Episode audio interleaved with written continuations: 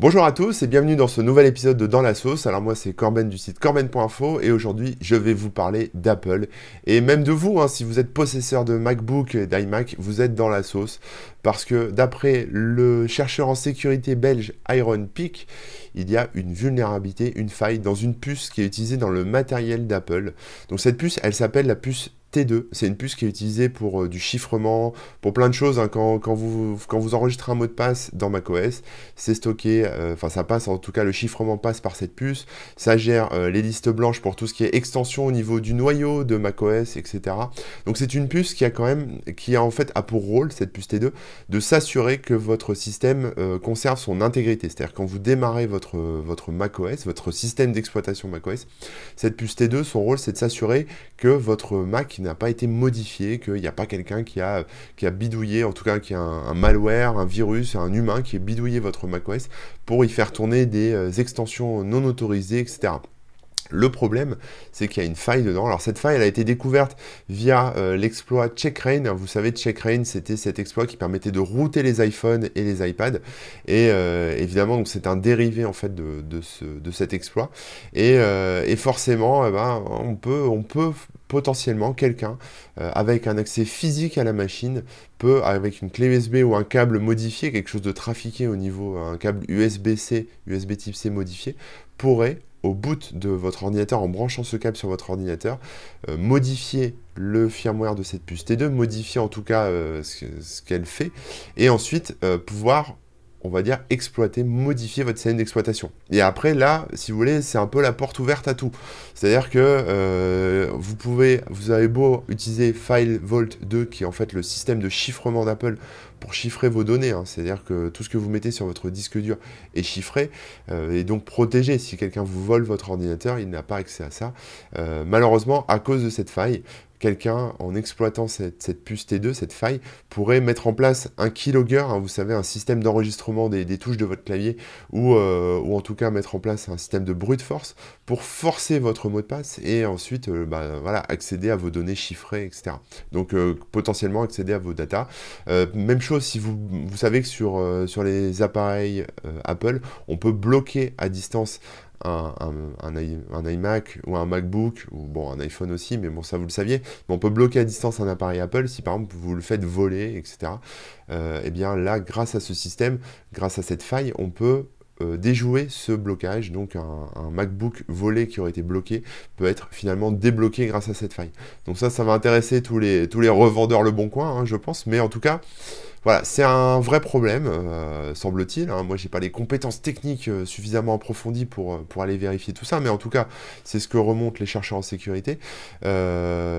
Évidemment, rassurez-vous, pour exploiter cette vulnérabilité, il faut déjà des bonnes compétences. Il faut aussi avoir un accès physique à la machine.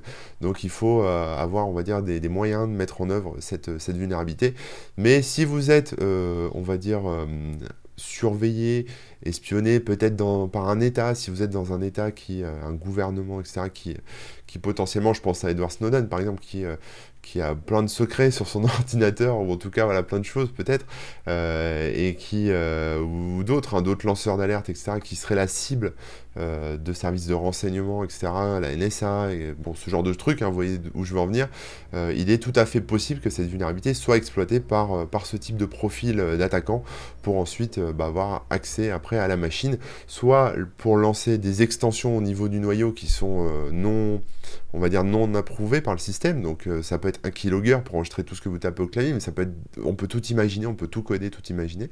Euh, et voilà. Alors après, le problème par rapport à ça, c'est que cette faille a été remontée en 2019 hein, euh, sous une forme de responsible disclosure, donc de divulgation euh, responsable de la vulnérabilité. ça a été remonté à Apple, mais Apple ne communique pas. Apple fait euh, un silence complet. Il y a une espèce d'omerta sur cette vulnérabilité. Personne n'en parle. C'est un mystère. On ne sait pas pourquoi personne n'en parle. Mais en tout cas, euh, bah, le problème, il faut comprendre Apple, hein, ils veulent pas que ça se sache, j'imagine, parce que cette faille n'est pas corrigeable. On peut pas la, réparer, on peut pas la fixer, et parce qu'elle est matérielle tout simplement. Donc ça veut dire que si on voulait la réparer sur un ordinateur existant, il faudrait euh, changer la puce sur la carte mère de, l'ordinateur. Donc ce qui est parfaitement impossible hein, sur, sur tous ces ordinateurs qui ont été vendus. Donc préparez-vous à changer d'ordinateur hein, si, vous êtes, si vous êtes sensible à ce genre de vulnérabilité. Sinon, ne quittez jamais des yeux votre MacBook ou votre, votre iMac, c'est peut-être la seule solution.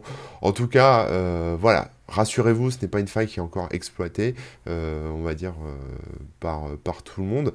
Euh, elle peut l'être exploitée parce qu'il faut des moyens, il faut des connaissances, donc elle peut être exploitée soit par des, spécialistes, des chercheurs en sécurité experts, soit par des entités gouvernementales, la NSA et compagnie elle ne sera pas exploitée forcément par votre petit voisin d'à côté.